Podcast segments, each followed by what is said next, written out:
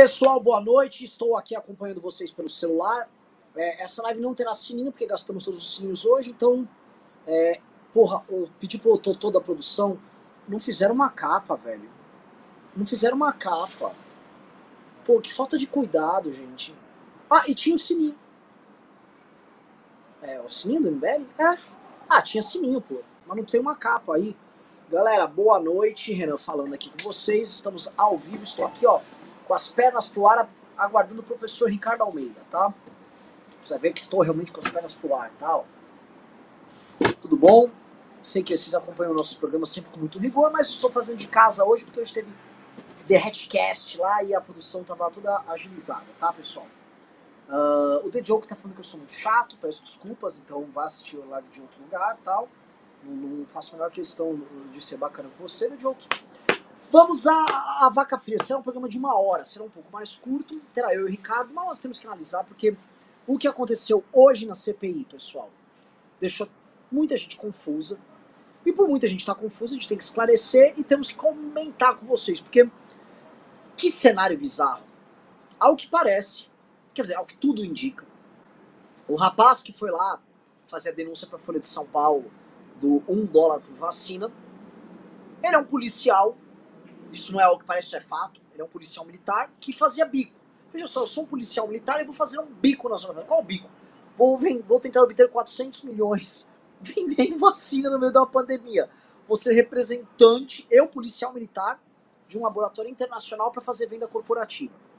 O laboratório, isso precisa ser colocado aqui para vocês, o laboratório avisou que o governo federal que pediu para colocar ele de representante. Tipo assim, ó, o laboratório, você tá aí, você precisa ter um representante comercial para tratar comigo? Coloque fulano. Vejam, este comportamento costuma ser costumeiro para atos corruptos, tá? Empresas corruptas ou empresas que prestam serviço para o setor público costumam ter assim, ó, contrata meu amigo fulano de tal que ele vai tocar, ele vai fazer intermediação oficial e aí fazem os trâmites, tá? Isso é meio que praxe. Então a empresa já confessou que foi a pedido do governo que o rapaz lá foi, foi contratado. Aí ele foi, fez a denúncia lá para a Folha de São Paulo do 1 dólar, rolou toda aquela bagunça, foi chamado para CPI. E hoje na CPI ele apresentou um áudio do Luiz Miranda que não tinha nada a ver com a história, porque em tese ele não tinha a ver com a história do Luiz Miranda. Pois bem, ele apresentou o áudio e já foi derrubado. O áudio era mentiroso. O Luiz Miranda está falando da compra da intermediação, basicamente, a compra de luvas, que não tinha a ver com Covid, era para um outro caso específico. Então eles misturaram as bolas propositalmente, ou seja, as bolas são misturadas propositalmente para gerar uma confusão. Na hora que os senadores perceberam que era mentira e o Luiz Miranda foi lá para demonstrar que era mentira, o Flávio Bolsonaro entrou em pânico. Não, não aprendam nada, tal. E o senador Alessandro Vieira pediu a prisão desse cara por falso testemunho e o, um dos farsantes mores dessa história, que é o Omar Aziz, que eu sempre falei que essa, é, essa turma da CPI ela vai até certo ponto. Né? Não, não imagine que Renan Calheiros, Omar Aziz e essa turma esteja aí em busca de passar a limpo né, os crimes contra o. Estão a fim de game, nomeações, grana, emendas, acordos. É isso que esses caras são bons. E o Omar Aziz não permitiu o pedido de prisão, porque aquele cara devia ter saído preso. Aquele cara, novamente, assim como muitos outros que foram lá na CPI, aquele cara desmoralizou a CPI. Ora, se uma CPI se permite ser desmoralizada o tempo todo, a todo custo, é porque talvez moral ela não é, né? Se algo que não possui muito moral é desmoralizado o tempo todo, então não é moral. O que eu quero dizer? A CPI em si, que tem um papel de trazer à tona, para trazer ao grande público todos esses crimes estão sendo cometidos aí ao longo da pandemia, se ela permite que o cara vá lá e esculache minta. Olá, professor Ricardo. Olá, olá. Thug Life. É, botei aqui minha versão oficial. Acabei de chegar, estou um pouco aturdido, mas vamos lá. Você está falando o quê, Renan? Então, estou falando do. Tô, tô narrando aqui as aventuras do, do depoente hoje na CPI. Né? Hum. E terminando de falar, porque estou já na parte de pedir a prisão. É, o, o, senador Alessandro Vieira pediu a prisão, o Omar Aziz não quis. Ficou por isso mesmo, o cara desmoralizou a CPI, ou seja, como é que uma CPI que pretende passar limpo uma coisa, ela é, costuma ser desmoralizado o tempo todo. Um cara foi hoje levar um áudio falso, não só Uhum. recortado, como tirado de contexto, para desmoralizar o, o- o tal do Luiz Miranda lá. Ele fez isso na cara da CPI e o próprio presidente da CPI não aceitou pedir prisão, porque se a CPI fosse levar a sério, ela tinha que prender um cara desse. A CPI não vai ter. Isso aí provavelmente é sua opinião também. Não vai ter nenhum efeito real de prender ninguém, nem de punir ninguém. Vai ficar por isso mesmo. É uma espécie de, de circo midiático para os parlamentares conseguirem alguma coisa e para desgastar o governo. Agora, pelo menos o desgaste do governo está correndo, né? Então, ao menos um objetivo da CPI virtuoso está acontecendo. É. Desgastar o governo. E o. Eu vou focar um pouco no cara, pessoal, porque assim, é uma história aterradora. E o título do, da live tal Brasil acabou porque o Brasil, assim, enquanto país, isso aqui chegou no seu nível mais baixo. É, é um Cuidado, nível- viu, com esse mais baixo. Mais baixo até agora, né? É, até é, agora, o que não quer dizer que pode não baixar mais. assim, o, Ricardo, os ingredientes estão todos dados pro ano que vem ser mais baixo ainda, tá? A gente tá com grandes ingredientes. O Bolsonaro deu o tom disso hoje numa declaração dele. Porque olha só.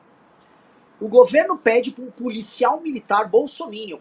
É um policial militar bolsonarista ser representante de uma empresa que vende vacina. Ou seja, os caras me pegam um polícia e coloca ele pra isso. Depois o cara vai cumprir esse papel de araponga, de jogar, de fazer esse jogo sujo ali numa CPI. Né? Um governo federal que devia estar cuidando de assim, fazer o básico numa pandemia. Os caras estão fazendo este tipo de jogo. Enquanto o presidente da República, isso tem que ser falado, foi hoje naquele cercadinho patético falar que, ó, se não tiver voto impresso, vai ter confusão ano que vem. Já ameaçando aí um- uma suposta tentativa de golpe de não aceitação de resultado eleitoral. A gente sabe que Uhum. faz parte do discurso gravateiro dele, mas, meu Deus do céu, olha com o que a gente está convivendo diariamente. É. No mesmo dia, um polícia militar é utilizado para mentir e divulgar áudio falso numa CPI. E não acontece bosta nenhuma.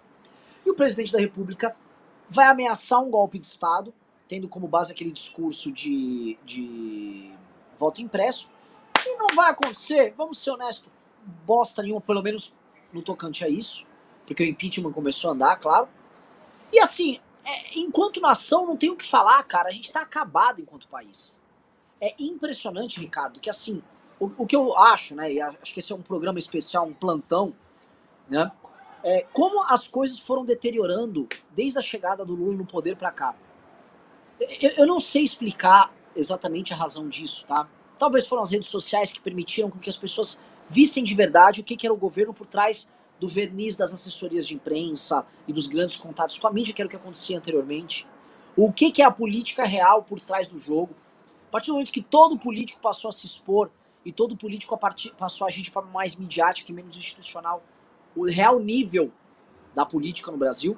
Mas o fato é, a deterioração institucional que o Brasil vem passando desde o Lula, do mensalão, da, da, daquela maldita estrela do PT de flores vermelhas é, é, plantada lá no Palácio da Alvorada, da Dilma Rousseff falando merda uma atrás da outra.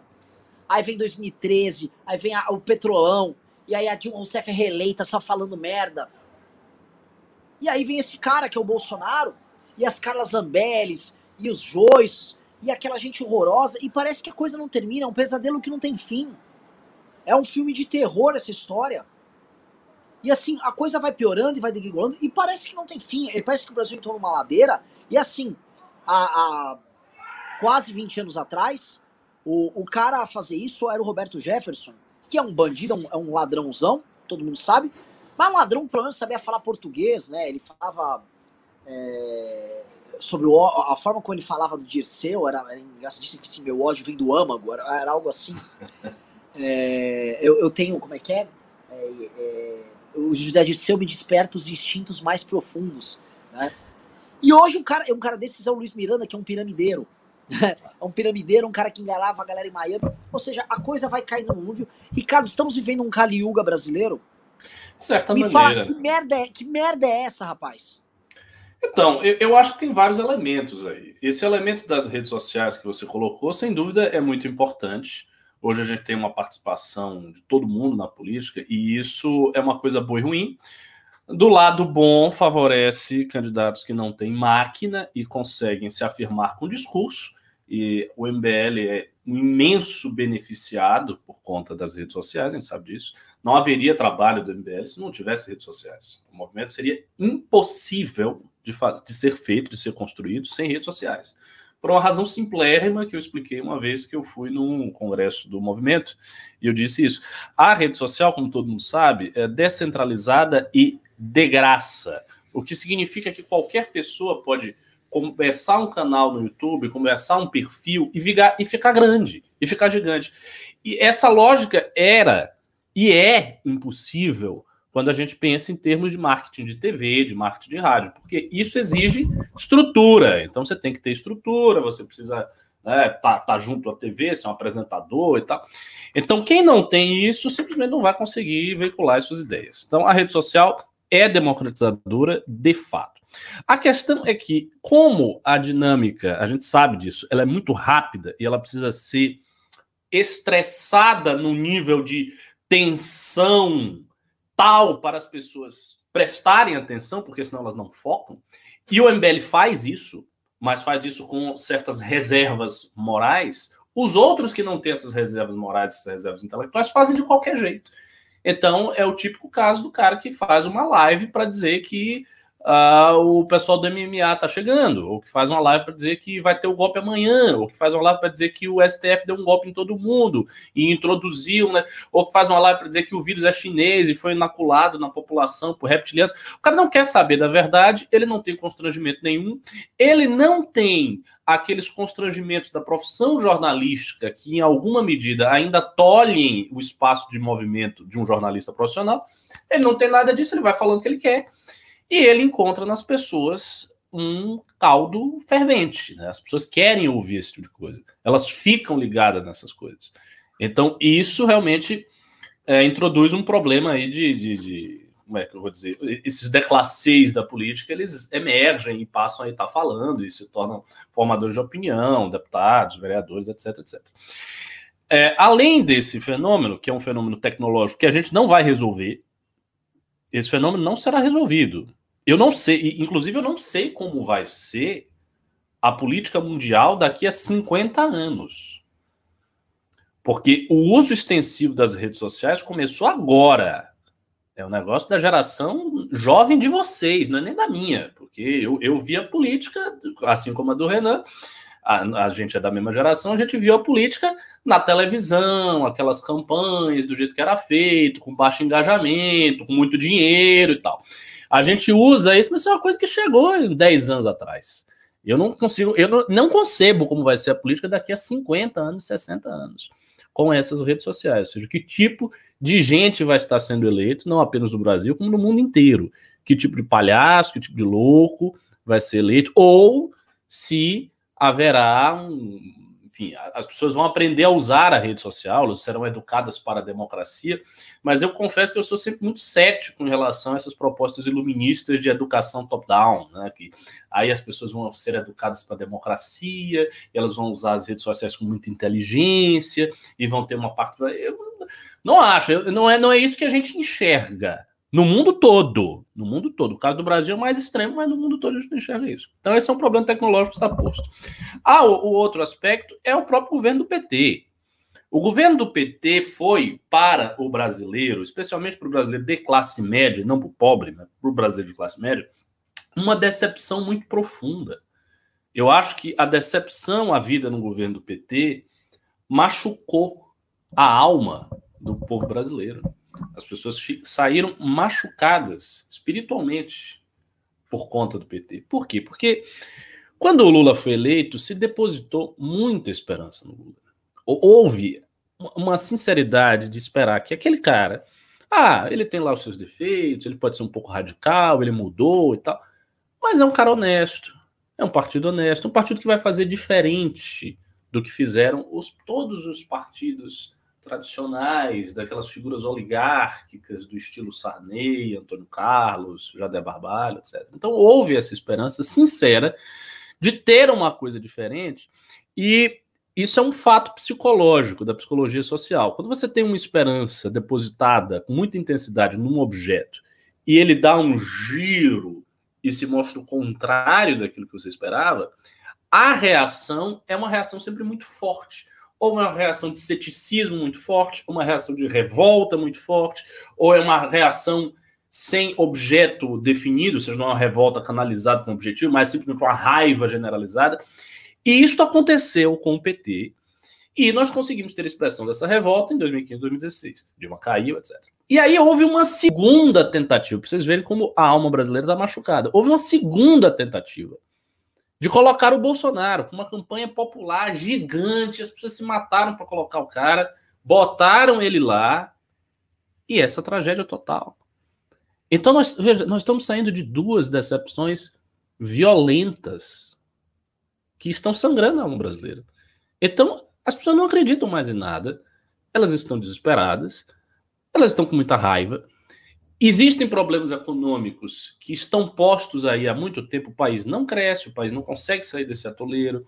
A gente tem desemprego, a gente tem problema de infraestrutura, a gente tem problema de desigualdade, a gente tem tributação regressiva, a gente tem uma série de problemas que estão, abafam a, a, a consciência do brasileiro e tiram do brasileiro a sua esperança. E é por isso que em todas as pesquisas que são feitas com os jovens brasileiros, a maior parte dele, ou uma grande quantidade de jovens, quer ir embora. As pessoas querem fugir do Brasil. Elas querem sair daqui. Você pega, você pega a classe média, então, nossa, a, a, o sonho do menino de classe média, de 20 anos, de um jovem de classe média, é ir morar no Canadá, nos Estados Unidos, em algum lugar. Esse é um sonho. Quase todo mundo quer isso. Se tivesse oportunidade, se desse assim, ok, o passaporte, agora você vai estudar aqui fora e você vai fazer sua vida lá e fora. Vamos... Os caras, todo, todo, mundo ia. E vamos falar real. O Brasil ficar vazio. O cara ganha, ele vai ganhar duas, três vezes mais. Vai ter um, uma é qualidade de vida muito melhor. Aqui o cara tá, o cara tá pagando pedágio no purgatório aqui. A Aí, a galera tá aqui. A galera tá toda dizendo aqui, são jovens que estão falando. Eu quero mesmo, já vazei a tempo. Porque você está descrevendo minha vida, Itália, é nós, de fato, perdi a fé. Isso é o retrato da juventude brasileira. As pessoas não têm mais fé, elas estão desamparadas. Então, assim, quando você tem esta situação, tudo vai cada vez para baixo. É, é, inevitável, é inevitável. Não há construção nenhuma, em termos nacionais, espirituais, civilizacionais, que venha do definhamento das energias espirituais de um povo. Isso não existe. Todos os povos que fizeram alguma coisa fizeram aquilo quando estavam no prime da sua energia. Todas as civilizações, todas, todas as expansões imperiais, tudo que foi feito no mundo, na história humana. a, a, a, ascensão dos Estados Unidos se deu com um povo que estava, que achava, ah, o excepcionalismo Sim. americano, nós é, somos Ricardo, diferentes da Europa. Explica isso não existe americano para galera, pra galera entender isso aí. Então, o excepcionalismo americano foi um sentimento difundido, principalmente entre as elites, e na verdade entre todo o povo americano, de que os Estados Unidos era um país diferente, era a terra da oportunidade, e em princípio, isso no século XVIII, se deveu ao fato dos Estados Unidos ser uma nação inteiramente moderna e não ter aquele arcabouço envelhecido das elites feudais europeias. Então, nos Estados Unidos, parecia que tudo era possível. Então, era possível se expandir, era possível crescer. O país é enorme, o país foi crescendo. O grande épico da história norte-americana é a expansão para o oeste. A expansão para o oeste que foi retratada em inúmeros livros e inúmeros filmes. E era literalmente, eram cowboys que iam para o oeste, iam aumentando a terra americana. Claro, os índios se deram muito mal nisso aí. Sempre que você conquista, tem alguém que é conquistado, e no caso foram os índios.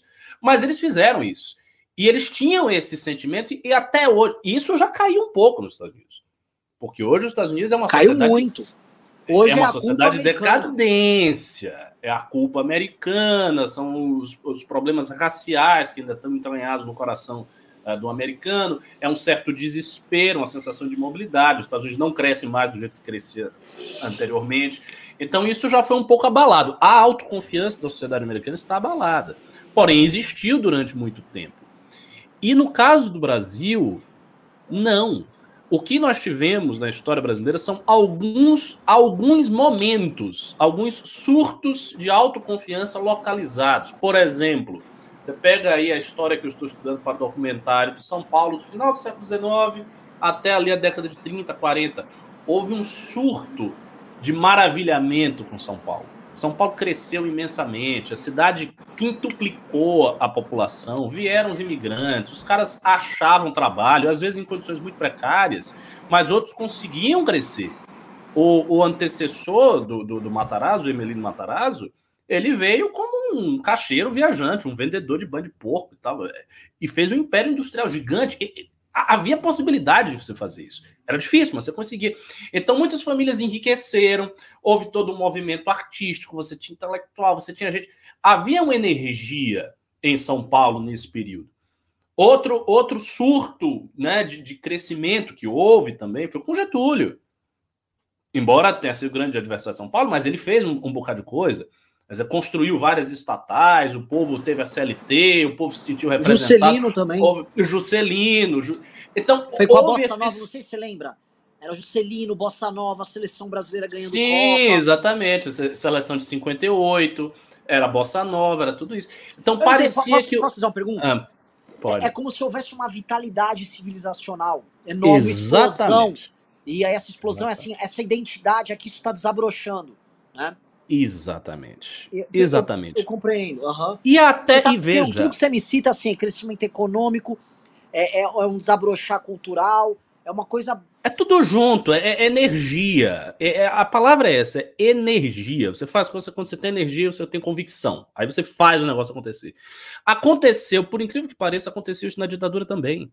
Porque durante a ditadura, a esquerda que foi fazer guerrilha, a esquerda que foi fazer oposição, a esquerda estava no seu auge artístico, a quantidade de música que eles fizeram, os festivais, os livros. Então, havia... Só que isso acabou. Assim, eles conseguiram, eles fizeram a redemocratização, houve aquele grande momento de união nacional, vamos aqui construir, e se diluiu. E por que, que se diluiu? Porque logo depois veio uma série de problemas. Você teve a estabilização, a estabilização do real, um momento ali de ascendência. Aí depois você teve o Lula, né? As classes mais baixas ascenderam, mas aí veio o mensalão e escândalo de corrupção e isso aquilo, e problema, e um, um, um fator aí, que é o um fator muito divisivo e antagônico do Partido dos Trabalhadores em relação a todos aqueles que não acreditam nas suas ideias. Isso gerou um enorme ressentimento numa massa de pessoas que não conseguia expressar o seu pensamento, não tinha nem mesmo as ferramentas teóricas para isso, que foram surgindo aqui na nova direita, década 90, que a gente sabe qual é. E, e isso se diluiu. E aí aconteceu aquela coisa maravilhosa de 2015, aí veio o Bolsonaro. Então, a, a, a sensação do brasileiro é uma sensação muito de desamparo. E assim, a gente tem uma perspectiva bem ruim. Porque eu vou dizer, se o Lula voltar, se o Lula voltar, ele pode fazer até um governo ok em comparação com, esse, com essa tragédia que está aí. Mas dificilmente ele vai fazer um governo grandioso. Porque ele não tem as, as condições materiais para isso e porque ele não é uma figura de unificação nacional. Ele é uma figura de divisão. E agora nós estamos num, numa tal polarização que a gente não consegue sair dela. Meio que o Brasil está cindido, ele está amarrado aqui, ele não consegue sair dela. E as soluções, por exemplo, que a esquerda oferece para a polarização é basicamente o seguinte: destrói um polo, fica só a gente e aí unifica. Mas é, é óbvio que, que essa não é, não é, não dá para fazer isso. Não é assim. A gente teria que invocar um princípio superior que permitisse a esquerda, a direita, todo mundo que está aí no jogo conversar de verdade. E olhe que eu sempre digo que eu sou contra o diálogo. Eu sou contra o diálogo porque eu sei que os diálogos propostos são postiços com a finalidade tática de derrubar o Bolsonaro. Isso não é diálogo. O diálogo verdadeiro é um diálogo que parta de uma sinceridade real. Ou seja, você vai se abrir para o outro mesmo, você vai ouvir a pessoa, e do outro lado vai ouvir a pessoa, e daí disto sairá alguma coisa. Mas, infelizmente, eu não vejo essa perspectiva. Então eu acho que nos próximos anos a gente vai estar tá sofrendo, sofrendo, sofrendo. Eu não sei ah, como vai parar isso aí. Porque é, como é que vai parar? O, o, sabe o que eu vejo? Né? A, tem, a gente tá com duas. Ó, pessoal, estamos com 2.300 pessoas aqui na live, tá? Mas vamos aumentar isso aqui, tá? É, Só e pimbem, viu? Likes. Vamos para 2 mil likes, pessoal. Dedo no like agora, tá, tá, tá, tá, dá um leito, para chegar mais gado. Eu quero que chegue gado aqui para vocês, tá bom? Outra coisa, Nós vamos convocar manifestações, colocamos aqui para você contribuir no Pix. Manda um superchat que os 20 minutos finais, ou seja, daqui a 15 minutos a gente vai ler os superchats, vai ser um, um plantão de uma hora hoje. E mande Pix pra gente, tá aqui, pra gente pra ajudar a organizar a manifestação, pessoal. Estamos num momento de guerra, tá? É. Amanhã, já posso adiantar isso, Renan? Por favor. Amanhã a gente vai ter uma reunião muito séria com toda a cúpula do MBL. Vamos conversar sobre manifestação. Vamos ver qual é, qual é a data exata, como vai ser feito, o processo ser feito, como vai ser o esquema de trabalho do MBL, aonde vai fazer. Tudo isso, esperemos, será definido amanhã. Então estamos na borda para fazer o negócio acontecer. Contribua aí que a gente vai precisar desse dinheiro. Então, eu vou falar uma coisa para vocês, porque é o seguinte, veja só, é o outro, outro impeachment, cara. E no, isso aqui não é do tipo aqueles impeachments do PT, tipo, peço impeachment de todos os governos. Não, cara. A gente saiu de um governo onde o impeachment foi suado para arrancar, porque foi um impeachment que foi tirado dos donos das palavras, dos donos dos comunicadores, dos formadores de opinião, que a esquerda tinha, e dos donos do game, o centro, o centrão. Foi arrancado aquele impeachment. Uhum. Esse aqui do Bolsonaro, cara, Olha como tá suado. e ele nem é detentor de todas essas forças políticas, tá? Mas mesmo assim, o governo dele foi tão bizarro que está se falando no impeachment dele. A bizarrice que a gente tá vivendo é, é que não era pra gente estar tá pedindo impeachment desse, dessa bosta. Não era pra estar tá vivendo isso. Exato. Assim, não, veja. Olha como a situação brasileira é excepcional. Nós tivemos o Collor, nós tivemos a Dilma, Logo depois da Dilma se eleger o Bolsonaro, já tem impeachment do Bolsonaro. Isso não é uma coisa normal. Vocês sabem quantos processos de impeachment chegaram até o final na América? Zero. Zero. Verdade. Isso não é, isso não é, veja, isso não é uma coisa normal. A gente não pode encarar, ah, não, é uma situação, não é. Nós estamos vivendo um momento excepcional, muito estranho o impeachment é, é, uma coisa, assim, um remédio extremado, um negócio para quase nunca ser usado. E já foi usado duas vezes, tá para ser usado a terceira vez, e o pior é que tem que ser usado mesmo. Então, assim, quando o Collor foi, houve um, uma barriga de, digamos assim, estabilidade, que foi o governo Fernando Henrique, Itamar, primeiramente, Fernando Henrique, Lula e tal. Então, houve uma certa estabilidade. Essa estabilidade acabou completamente. E eu, eu vou dizer uma coisa, vou dizer uma coisa. Se rolar o impeachment do Bolsonaro, ou se rolar ou não rolar, enfim, mas só o fato de estar sendo aventado isso o tempo inteiro, de maneira séria, de maneira séria, quando tiver um próximo governante, talvez ele seja impeachmentado também, ou haja esse mesmo papo. Por quê? Porque as coisas não estão sendo conciliadas, não está havendo essa conciliação está num, numa situação, e esse, esse momento histórico que a gente está vivendo, esses últimos anos todos, impeachment de Dilma e tal, isso vai ser reconhecido futuramente, eu acredito, como um momento de profunda instabilidade política, de profundo definhamento, de, de caos. E eu não sei como a nossa ação histórica atual vai ser avaliada no futuro, mas eu acho que o movimento vai, ou o MBL vai passar como um movimento impeachmentista. Eu falei isso no Twitter. Eu acho que ele vai passar como um movimento que, no momento de crise profunda, fez tudo possível para remover governantes extremamente incompetentes e corruptos, porque nós estávamos numa fase sombria do Brasil. Espero que passe assim, porque se o olhar retrospectivo da história for que nós estamos hoje numa fase sombria, é sinal de que amanhã a fase não é tão sombria assim. Porque senão é assim, fase sombria, por mais sombrio, por mais sombrio, por buraco, e aí vai ser o quê? Vai ser revolução, vai ter morte, vai ter outra ditadura. É uma coisa também a se pensar, hein? A gente nunca pode esquecer da hipótese de termos uma próxima ditadura enquanto ainda estamos vivos. Por quê? Porque a democracia brasileira, sabemos todos, é muito instável. E esta construção da república até agora está se mostrando muito instável já.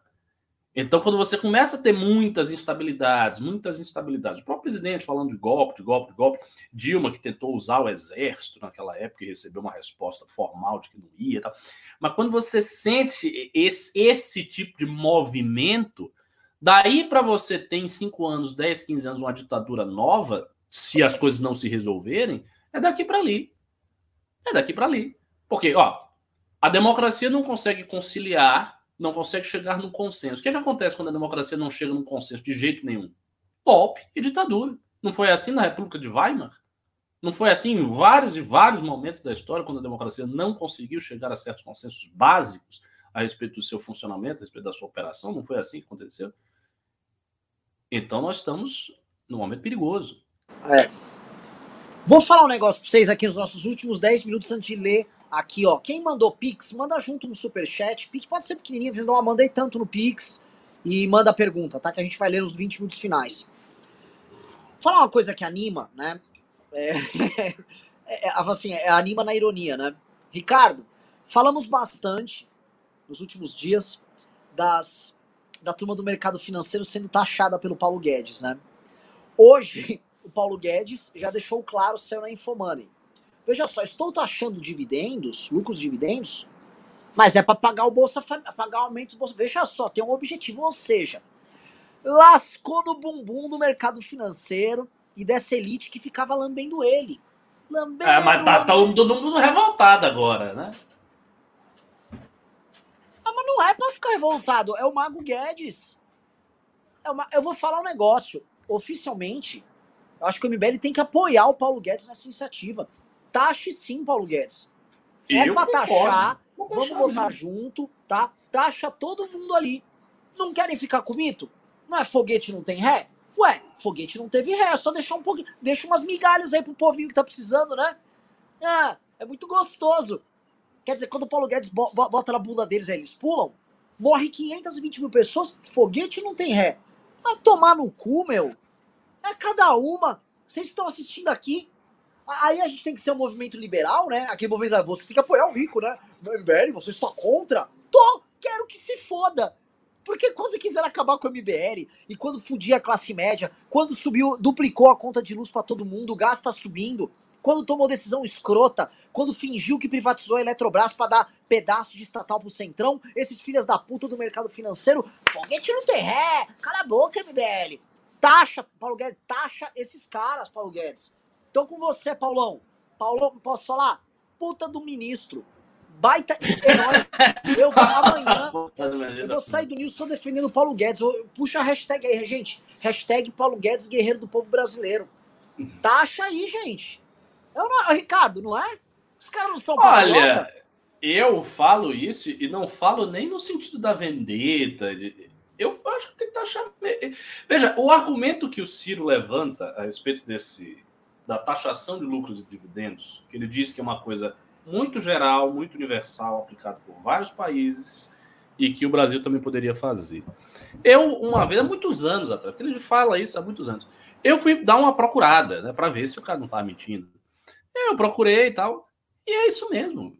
É, isso é uma prática bastante comum. Não, não, tem, não tem nada de é uma coisa excepcional. Não é, não. É uma prática bastante comum. Tem, tem inúmeras peculiaridades lá, como faz, eles têm exceções, tal, mas isso existe o argumento do Ciro não é falso. Ele não está inventando que é uma coisa aqui. Né? Até porque, assim, se fosse falso, seria muito fácil refutá-lo no debate. Bastava você dizer, não, você é louco. Isso no, acontece em dois países, na, na Zâmbia e em, no Congo. E no resto, isso não existe em lugar nenhum. Não é o caso. Então, esse argumento não é colocado na mesa do debate porque ele não é verdadeiro. Então, isso é uma prática. Se essa é uma prática geral e se nós temos um sistema tributário que é sabidamente, inclusive os liberais sabem disso e dizem isso, admitem isso, um sistema regressivo que machuca aqueles que precisam consumir, porque é um sistema do consumo, etc, etc. Tudo, tudo isso que os liberais falam. E aí? Então por que não pode ter a taxação? Aí alguém pode dizer: ah, mas eu não concordo com a taxação uma vez que o Estado pega este dinheiro e usa das maneiras mais é, vis possíveis para pagar funcionários públicos que ganham demais, etc, etc. Ok, então vamos fazer o seguinte: vamos ver se a burguesia concorda. Então vamos fazer o seguinte: a gente taxa e tenta reduzir os privilégios do funcionário. Ah, tá bom? Ah, não! Né? Porque, veja, não é que. Note bem, não é que a burguesia, essas pessoas falam contra a taxação porque o Estado usa o dinheiro de uma maneira X ou Y. Porque se fosse, eles podiam dizer: olha, eu aceito a taxação, acho razoável, Né? Lucros e dividendos não é a atividade produtiva direta, isso é o que eu recebo da empresa. Então eu aceito, tenho dinheiro, tá? né? Estou rico aqui, eu posso contribuir mais nesse sentido, desde que com a condição do Estado fazer uma reforma séria, tal, diminuindo privilégios. Não é assim que eles pensam. Eles não pensam desse jeito. E se eles dizem isso, eles estão mentindo, estão enganando as pessoas. O que eles não querem é uma coisa muito simples. Eles não querem ser taxados por nada. Se o cara escolhesse, ah, eu quero ter zero imposto, ele escolheria, tudo bem, eu também escolheria. Só que eu não posso escolher. E ninguém pode. Porque tributação é básica, você tem que ter tributação para o Estado funcionar. Então alguém vai ter que pagar. Quem é que vai pagar? Quem tem mais ou quem tem menos? É um raciocínio muito simples. E aí os caras vêm com essa argumentação econômica, com exemplos, o que não dá, não dá certo, aí constrói todo um, um castelo de coisas para dizer que não tem como, que isso é coisa impossível, não Eu não vejo isso sendo impossível se isso é aplicado em vários lugares. E não é medida comunista, eu falei isso no meu Twitter. Não é medida comunista, porque comunista é o seguinte: ele derruba a burguesia e mata a burguesia. Mete um tiro na cara ou a burguesia se exila. É assim que funciona uma revolução. Não é nada disso. É uma medida de Estado para alterar a regressividade do sistema tributário. Ponto.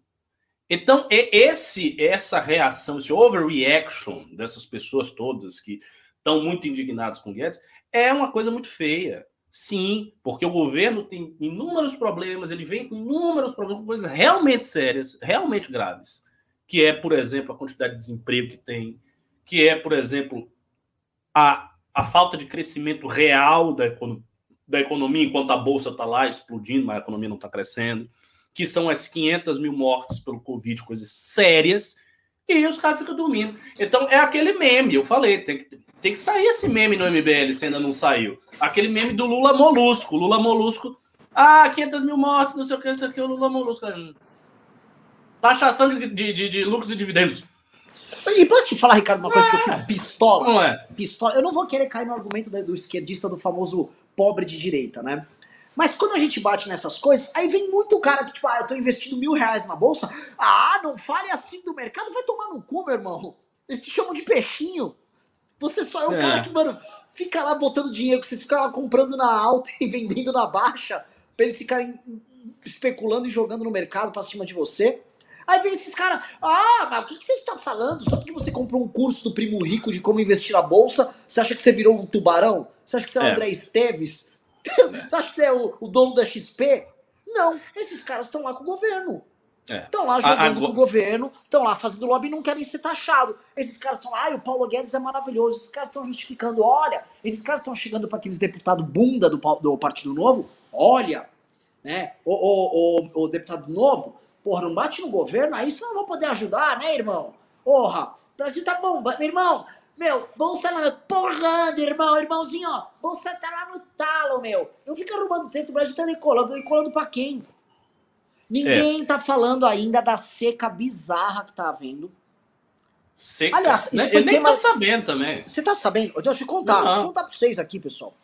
Tá tendo uma seca bizarra no Brasil, tá? As chuvas estão baixíssimas, as reservas de água das hidrelétricas estão baixas. Ou seja, pode ter apagão ainda esse ano.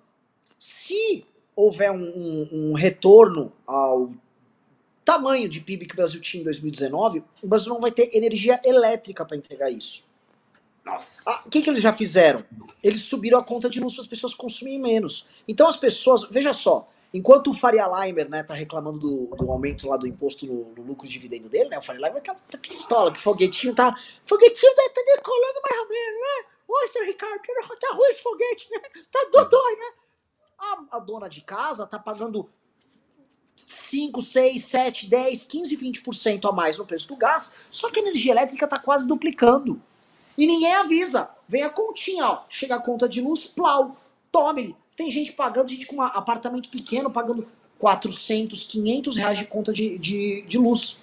A renda das pessoas só diminuindo. O preço da comida só subindo o, o IGPM, o preço do aluguel subindo. Aí o Faria Limer, né? Vai, Guedes, meu lucro dividendo, não sei o quê. Tá nem olhando para isso. A vida das pessoas tá uma merda, tá tendo um apagão. E eu vou lembrar um negócio. Lembra que o cara que cuida disso, o cara que tinha que olhar para esses problemas de infraestrutura, é considerado o grande gênio do governo Bolsonaro. O Tarcísio.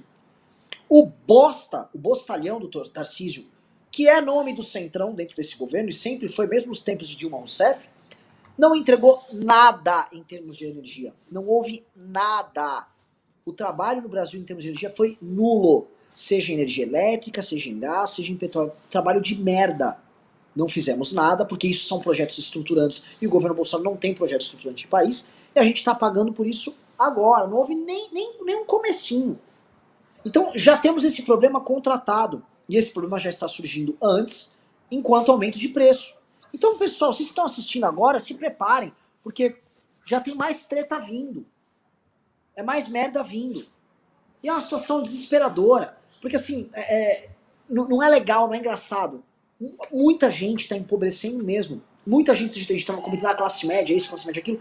Muita gente da classe média, cara, já está tendo que diminuir os seus hábitos alimentares, mudarem seu padrão de comportamento de vida, porque custos básicos como aluguel, como comida, como energia elétrica e como gás subiram demais. E faz o seguinte, nos comentários, digite 1 um se você já percebeu que estes custos especificamente não estão mais caros.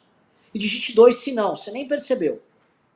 As pessoas vão falar isso, a vida das pessoas está um inferno. Quando eu falo que o Brasil acabou, é enquanto a gente está vendo isso, o governo federal está focado em, em, fingir que vai dar golpe usando urna, é, voto impresso, e mandando um policial se fingir de vendedor para tentar dar um contragolpe ali. O Brasil já era. É um bando de pistoleiro, é miliciano dentro do poder mesmo. Ó, todo mundo mandando um aqui. Cadê aqui, ó? Não dá nem pra ver direito. Todo mundo no um. A vida das pessoas está um inferno. E eu vou, sinto avisar para vocês, não há perspectiva alguma de melhora. Tem que derrubar esta bosta do governo urgentemente. E eu vou é, falar um negócio, Ricardo, Ricardo só, só completar, vou jogar para você, que a gente vai ter que ler pimba. Olha só que coisa perversa. Sabe o que a elite brasileira está fazendo enquanto isso? Está se aproveitando dessa hiperliquidez para ganhar dinheiro e aumentar a desigualdade, porque a transferência de renda de quem é pobre para quem é rico no Brasil acelerou. Ou seja, esta crise do coronavírus, esses dois últimos anos, 2020 e 2021, a elite brasileira quer manter o status atual como está, porque a transferência de renda dos mais pobres para eles aumentou. E eles estão muito satisfeitos com isso. Então tem gente ficando rica falando que foguete não tem ré, bando de canalha filho da puta, enquanto as pessoas estão ficando mais pobres e o governo só se preocupa em dar um golpe para se manter. Eis o nosso quadro, Ricardo Almeida.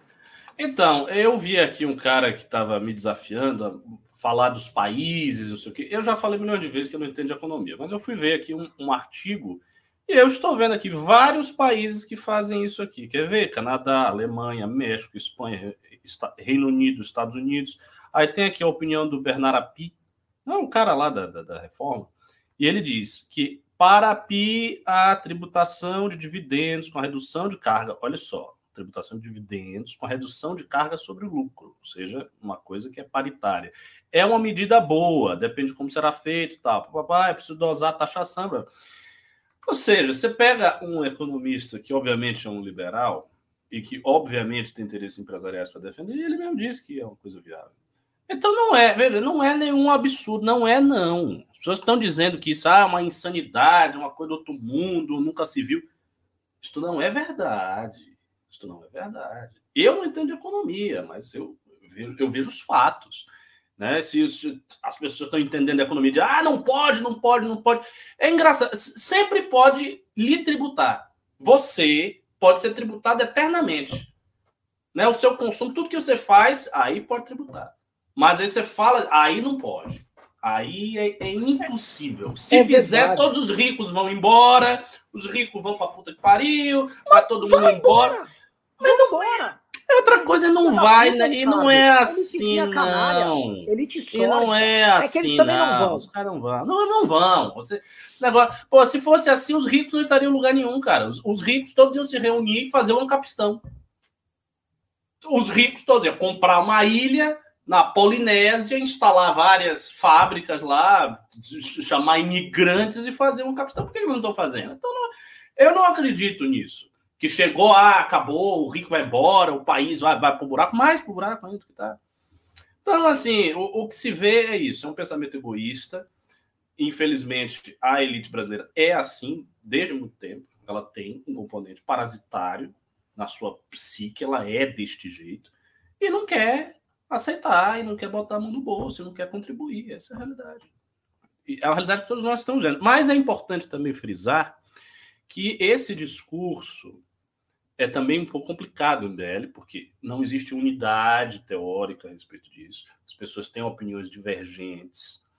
A, a maneira como a gente se como a gente caminha em termos de economia, não sei o que, ainda é muito Instituto Mises, Instituto Liberal. É. Isso é uma coisa do movimento. Não sou eu que vou mudar, não sou economista. Mas a gente, assim, a gente tem que ver o que vai fazer, porque essas respostas, tá, que estão aí muito prontas, que a gente ouve desde sempre e que estão espalhadas entre os doutrinários liberais do Brasil, eu não acredito muito nelas, não. E eu não estou vendo o senhor responder nada, não. Entendeu? Eu, eu não estou vendo. Porque o cara que ia fazer tudo isso era o Paulo Guedes, ou não era? Não era o Paulo Guedes? O Paulo Guedes não subiu com apoio do Mises? Não era um cara do Instituto Milênio? Não era um cara que foi aclamado? Veja, o Paulo Guedes foi aclamado por todo mundo. Praticamente, praticamente todo mundo. Todo mundo aí que hoje está criticando. Foi aclamado. Quando subiu, depois não. Mas quando subiu, foi aclamado. Uma das raras pessoas que dizia que não gostava do Paulo desde o início fui eu, como o Renan gosta de lembrar, e é verdade. Porque eu vi as palestras dele, achei que tudo aquilo ali era abstração, não ia fazer porra nenhuma, e não fez. Mas ele foi aclamado. Então, a gente tem que ver qual é a realidade. Porque e se tiver, por exemplo, e se daqui a cinco anos tiver um governo aí que seja liberal e começar a fazer as coisas e não der certo, como é que vai ficar a cara das pessoas? Então, cuidado, tenhamos cuidado com isso aí, é o que eu lhes peço. Então, essas fórmulas aí que vocês têm, que supostamente resolve tudo, eu não estou vendo isso resolver. Mas, enfim. É... Vamos para os pimbas? Vamos, Pimbas. Vamos ler aqui os Pimbas aí. Vamos lá. Ó, pessoal, teve Pix grande, viu? Teve cara que mandou Pix de quinhentão. Porra, vamos lá, vamos ler os Pimbas aqui, aí eu comento os Pix. Vamos lá. Ah, só um negócio, o pessoal tava no chat. O que o MBL defendendo imposto, não sei o que. A gente não defende aumento de imposto, pessoal. Veja só. A gente tá falando de distorções tributárias que existem, que é uma coisa. E de dois, estamos falando da hipocrisia da elite brasileira, que é nítida, é clara e é óbvia. E se essa elite brasileira se posiciona politicamente, nós temos o, não só o direito, mas enquanto movimento político, o dever de se posicionar sobre isso. Ora, se essa elite política ela só repudia as políticas do governo federal quando eles ele mexe no bolso dela, isso não pode ser dito? Não isso é? tem que ser dito. É, porra. Que porra é essa? A elite quer falar, quer opinar, é don't tread on me, não sei o quê. Aí, opa, opa, Opa, veja bem. Oh, não, gente. Le, vocês têm que abraçar o Paulo Guedes defender o Paulo Guedes o tempo todo, caralho. Vocês não cobram isso da gente? O bosta do Rodrigo Constantino fala o seguinte: vocês não são liberais porque não apoiam o governo liberal do Paulo Guedes. Então agora fala pro Rodrigo Constantino: apoia agora! Vá taxar o gordinho. Ou você declara seu imposto nos Estados Unidos, que é menos. Hã? Aí é gostoso, né, gordola? Aí é foda, né, o gordinho safado. Aí é, é, é complicado, né? É complicado, é, é, é, é foda, é o, é o famoso privatizador do cu dos outros. Vamos lá, o Ricardo Lima mandou 10 reais e disse: Eu estava na reunião onde o Valdemar da Costa Neto matou o Partido Liberal. Ali eu vi como a democracia pode ser destruída junto com canapés. Precisamos de gente na rua. Eles estão contando. Exato! Tem que ter gente na rua para varrer essa turma. O Bolsonaro uniu junto a ele a elite mais sórdida. E nunca foi uma elite que mandou muito no Brasil. O, o, o Bolsonaro trouxe uma elite de baixo clero, hum, seja de empresários, hum, formadores de opinião, exatamente. líderes religiosos, e se acoplou no Estado com a seguinte mentalidade: agora é minha vez. Igual o PT fez quando chegou no poder, com os sindicalistas. Isso. É sempre gente rancorosa do Sim. agora é minha vez, agora segura. Você falou uma coisa importante, é isso mesmo. O Mataus Monteiro disse: Renan, me diz o que acontece com essa galera no grupo de Esparta que fica colocando o Ciro como alguém bom, sensato. Que parada é essa? Sirete no MBL? Eu acho que isso, cara, é, o grupo de Esparta do MBL. Eu acho que hoje uma pessoa do MBL que tá estudando, tendo aula com a gente, que cai nessas conversas, eu fico um pouco, um pouco em choque, porque a pessoa já tinha que estar tá, tá um pouquinho mais desenvolvida nisso. Agora eu vejo muito nisso aqui desespero e é. desamparo. A falta de uma liderança clara pra, eleitoral uma liderança eleitoral clara de, deixa as pessoas desamparadas. Exatamente. Agora, sabe que eu também, ó, eu vou olhar pelo bright side, tá? O fato de uma pessoa que se o MBL não existisse, é, tá hoje no MBL, é, me parece que essa pessoa já estaria com o Ciro abraçadíssima e defendendo as teses mais- Estaria. Estaria. Mas hoje, pelo menos, ela tem um MBL como um outro caminho, tá? Aí. Que ainda não é uma alternativa de poder clara, federal, mas é a alternativa que está crescendo junto com ela. Então, também temos que olhar o, o outro lado. Porque posso falar, o normal seria essa pessoa estar com o Ciro, o anormal é o MBL existir. É. Daniel Silva falou: não é só questão financeira e de qualidade de vida, mas também cultural. Grande parte da classe média, e eu me incluo, se identifica muito mais com as referências culturais de outros países.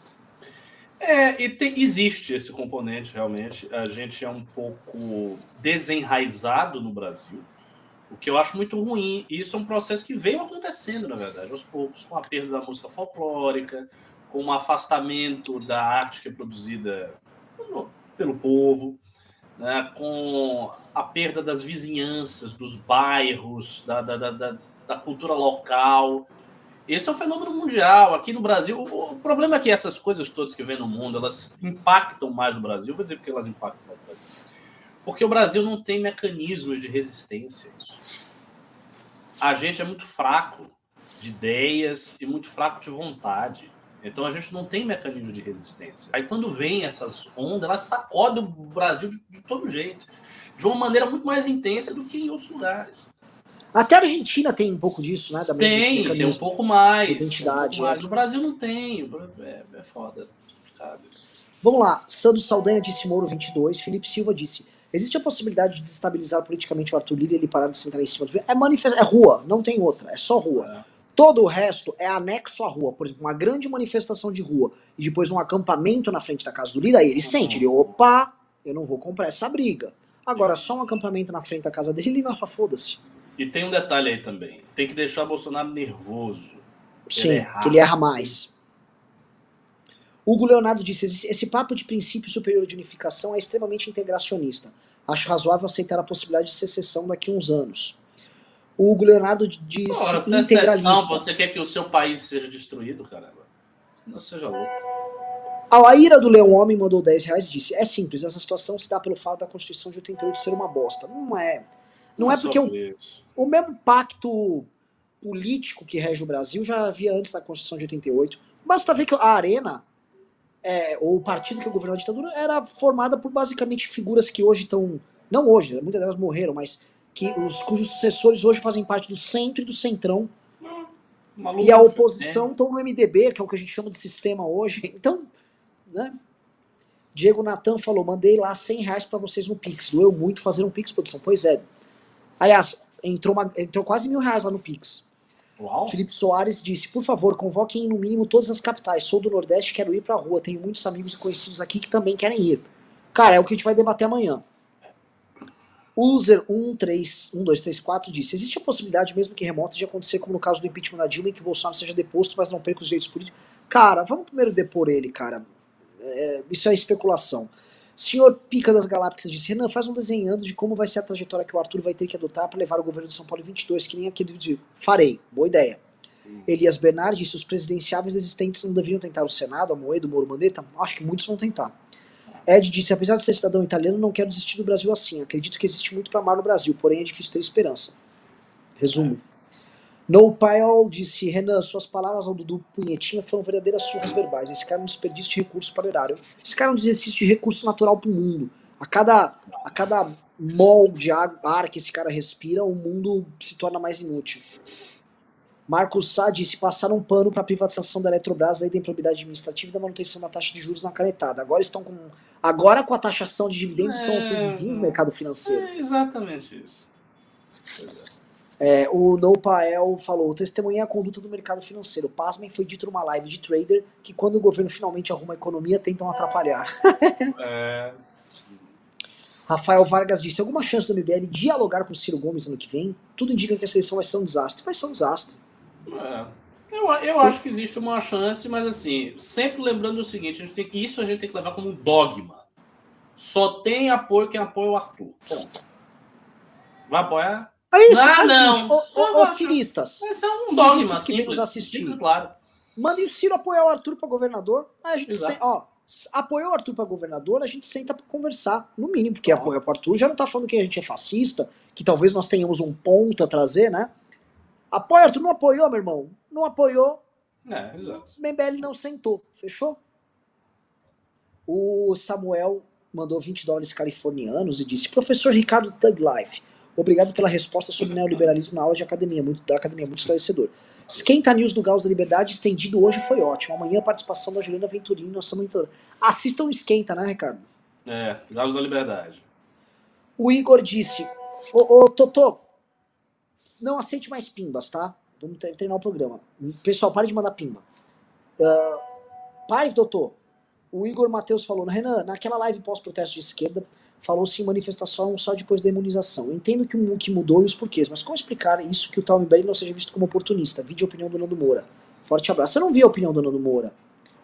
Mas assim, pessoal, se pintar a janela, a, a, vamos supor que a gente não aproveite essa janela histórica para tirar o Bolsonaro. Aí morre mais 100 mil pessoas. 100 ah. mil pessoas que não vão morrer simplesmente porque foi, foi manifestado. Porque as estatísticas é. não aumenta. Não chega a ter a manifestação e amanhã morre 10. Não é assim. Eu entendo um ponto, pessoal. Se o Bolsonaro tivesse sido arrancado em outubro do ano passado, não teria morrido 520 mil pessoas. Não teria.